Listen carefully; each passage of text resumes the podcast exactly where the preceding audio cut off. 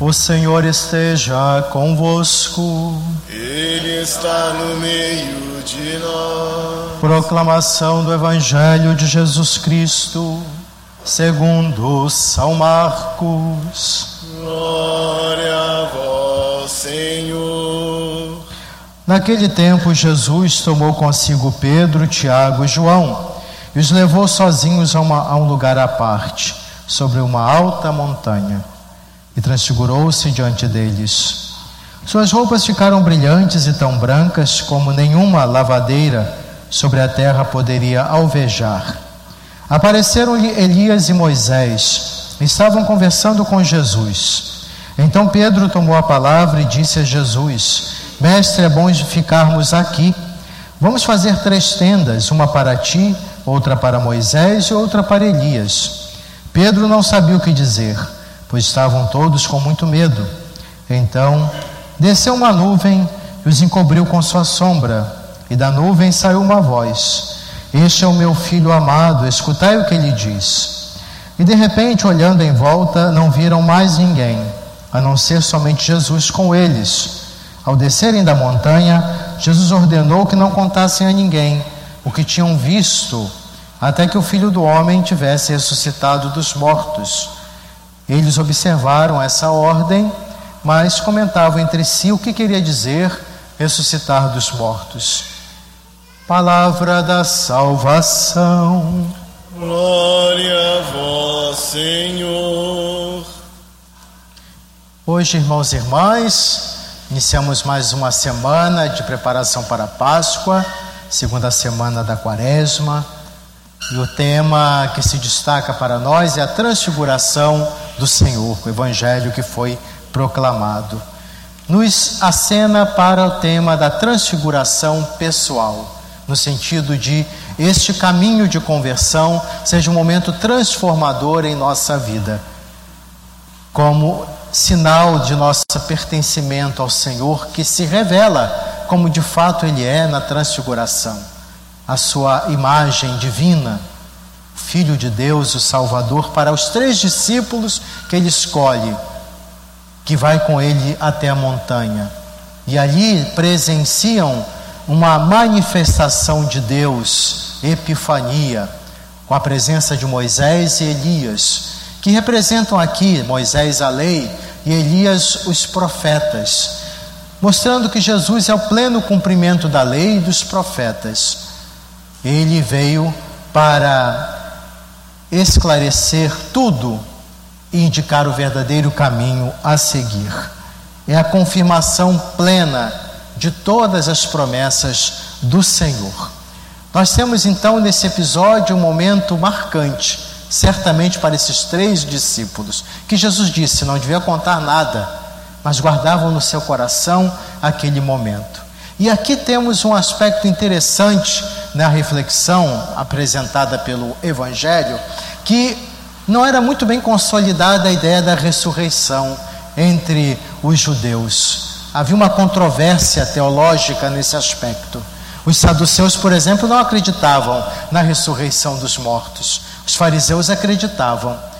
Provavelmente Pedro, Tiago e João homens dedicados ao labor, ao trabalho, não estavam muito preocupados com essas controvérsias teológicas, viviam o seu cotidiano, suas tarefas. Então, para eles era algo um pouco estranho, não tinha uma aquela formação que se esperava. Foi só na catequese, né, vamos dizer assim, do Senhor que eles foram aprendendo, e aprendendo depois com a ação do Espírito na vida deles, continuando a obra do Senhor. O que eu quero dizer é o seguinte: a própria ideia da ressurreição não era algo muito assim, é, totalmente aceitável. Para até a gente entender que a, a ressurreição de Cristo não foi uma, algo que brotou de um fanatismo, do inconsciente coletivo ou de uma é, uma vontade tão grande da vida de Jesus que eles até tiveram ilusões. Não, eles não esperavam por isso, não estavam preparados para isso. Foi algo inusitado a ressurreição de Jesus, algo que fugia completamente aquilo que eles esperavam, da figura de um Messias, que para eles deveria restaurar o antigo esplendor do povo de Israel, como foi o, no tempo do rei Davi. Jesus preparou, deve, deveria ter, é, preparou e procurou prepará-los para esse momento, dura prova da paixão. Nessa, só depois que passaram pela paixão é que eles tiveram a experiência da ressurreição. Pois bem, a dura prova, até o limite foram testados, e como nós às vezes experimentamos também muitas lutas e desafios para viver a nossa fé. A primeira leitura nos acena nesse aspecto. Na primeira leitura é o tema da prova. E foi provado Abraão até o limite. O filho, herdeiro da promessa, ele é, ele é entregue para o Senhor em sacrifício, a pedido do próprio Deus. Claro que sabemos muito bem, a Bíblia não é uma obra de cronista, jornalística. Existem figuras de linguagem dentro da Bíblia, ora relatos históricos, poéticos, prosa. É assim, é a linguagem humana. Como que Deus ia se comunicar conosco? A linguagem de Deus empresta do homem para se comunicar. E, portanto, nós não podemos aplicar, ao pé, dizer, interpretar a Bíblia ao pé da letra. Cometemos erros gravíssimos se assim é, procedêssemos, cometeríamos. É, de modo que, inclusive, alguns textos bíblicos falam disso. Sabeis que nenhuma profecia, palavra, texto da Bíblia é de interpretação particular, fala Pedro nesse aspecto. E aqui nós temos, alguns tentam explicar, refletir sobre esse momento, que foi um momento, um corte radical entre a mentalidade antiga, que ainda existia, persistia um pouco no, no, no povo eleito, Abraão, lembrando que Abraão foi chamado pelo, por Deus para sair da sua terra, deixar de lado a sua, a sua tradição religiosa, o seu povo, a sua família, uma tradição religiosa pagã, culto a ídolos, etc., e sacrifícios humanos, inclusive. Então, Abraão foi todo um processo de desconstrução de certas mentalidades, da sua cultura, uma cultura que precisava ser transformada para entender e acolher quem é o verdadeiro Deus? E nesse processo, o Senhor pedagogicamente foi conduzindo Abraão. Alguns dizem que naquele momento o Senhor acena ao povo de Israel não mais sacrifícios de pessoas. Eu não preciso disso. Como os povos pagãos faziam, sacrificavam seres humanos para aplacar a ira dos deuses falsos deuses, como até recentemente, recentemente assim, comparado com milênios da história do povo de Israel, os povos indígenas aqui na América, que sacrificavam também, faziam sacrifícios humanos, isso século XV, né? século XVI.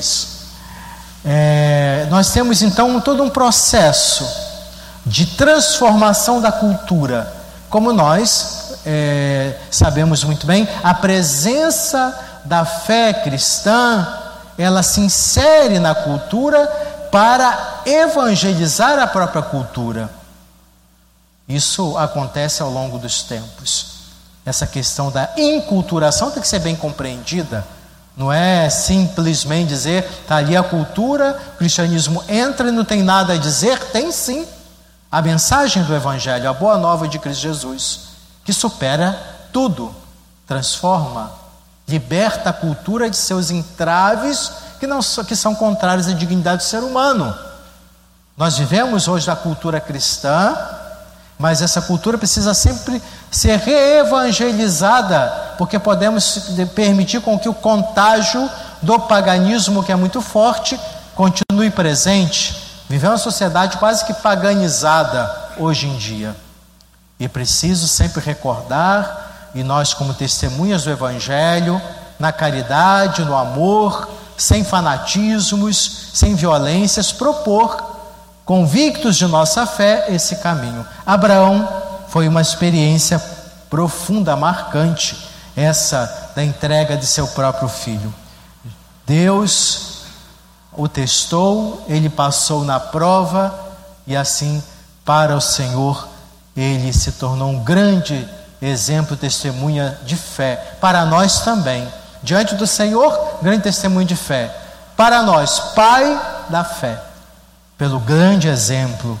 E olha que interessante que o Senhor poupou o filho de Abraão. O Senhor não poupou o próprio filho para nos salvar. A relação desse momento do sacrifício de, do filho de Abraão e a entrega, o sacrifício do filho de Deus livremente, com a aquiescência do Pai para salvar-nos, salvar a humanidade do pecado e do mal, a sua entrega por nós, o alto sacrifício de Cristo por amor a nós, deu a vida por nós. Vamos então avaliar nossos valores, onde depositamos nossa confiança. Abraão depositou sua confiança em Deus. E o que de mais precioso ele tinha, ele entregou com total confiança em Deus. Alguns chegam também a refletir a atitude de Abraão, que já é um aceno para a ressurreição. Ele acreditava tanto no Deus da vida, no Deus verdadeiro, que ele diz: Até o meu filho sacrificado pode voltar à vida, a viver. Então ele, por isso ele entregou. Que ele sabia muito bem que Deus poderia tornar a vida aquele seu filho. O sacrifício de Jesus não foi em vão, porque a vida triunfou sobre a morte, a ressurreição. Já alguns escritores, né, cristãos, veem na atitude de Abraão uma a fé na ressurreição, na vida eterna, na vida plena. A segunda leitura é uma reflexão belíssima de, de São Paulo a nos dizer: acreditemos no Senhor, confiemos em todos os momentos, não temamos as adversidades da vida, como São Paulo coloca aqui diante das, dos obstáculos. Se Deus é por nós, quem será contra nós? Se Ele não poupou o próprio Filho para nos salvar, qualquer maior prova de amor e nós não éramos dignos, não somos, pelos nossos pecados, nossa, nossa ingratidão, então não temamos as adversidades da vida. Confiamos em Deus. Se Deus é por nós, quem será contra nós? Lembremos-nos quando sentimos perseguidos, humilhados, maltratados, incompreendidos, quando deparamos com uma série de é, adversidades. Se Deus é por nós, quem será contra nós? Mas estamos com o Senhor, nos comportamos como, como filhos e filhas de Deus, como pertencentes ao Senhor, que faça essa reflexão nos ajude no processo de conversão. No tema da transfiguração, já falei, os discípulos estavam ali, eles precisavam conhecer né, a, a autêntica face de Jesus, até para se prepararem, porque a dura prova para eles foi a paixão de Jesus. Eles viam Jesus como Messias, não estavam preparados para entender o Messias como um, um, sofrer, um, uma, um, que, sofrer, um que sofreria tanto, que parecia um derrotado, porque o Messias, segundo a mentalidade judaica, não era um derrotado. Está ali Jesus a entregar sua vida por nós. Então, o refrigério foi aquele momento. E eles não compreendiam muito bem o que será isso a, a, a visão que tiveram, a manifestação de Deus, do Filho de Deus. Serviu então a transfiguração para que eles pudessem, no aprendizado, né, compreender que o caminho de Cristo era de serviço e doação. Que o verdadeiro encontro do Senhor se dá neste momento. Que com Cristo precisamos ser transfigurados. Nos nossos relacionamentos em Cristo Jesus, transfigurar mudar as trevas, a feiura do egoísmo, da falta de compreensão, da ingratidão, a, a névoa da mágoa, do ressentimento, seja transfigurado em nossos corações. A indiferença, iluminados pelo Senhor, nos transfiguremos também. Mudemos essa imagem feia da desumanidade, de só de querer pagar o mal com o mal, arrogância. Essa é a imagem do demônio. A imagem de Deus é do amor. A imagem de Deus é da é amor, é a solidariedade, a entrega. E nós fomos feitos à imagem e semelhança do Senhor, obscurecida pelo pecado. Transfiguremos. Precisamos transfigurar, acolher a lei do amor de Deus, a profecia da vida nova anunciada por Jesus. Assim, celebrando essa transfiguração, mais sintonizados com a proposta de Cristo, preparemos-nos para a Páscoa, deixando-nos iluminar pela luz de Cristo. Amém.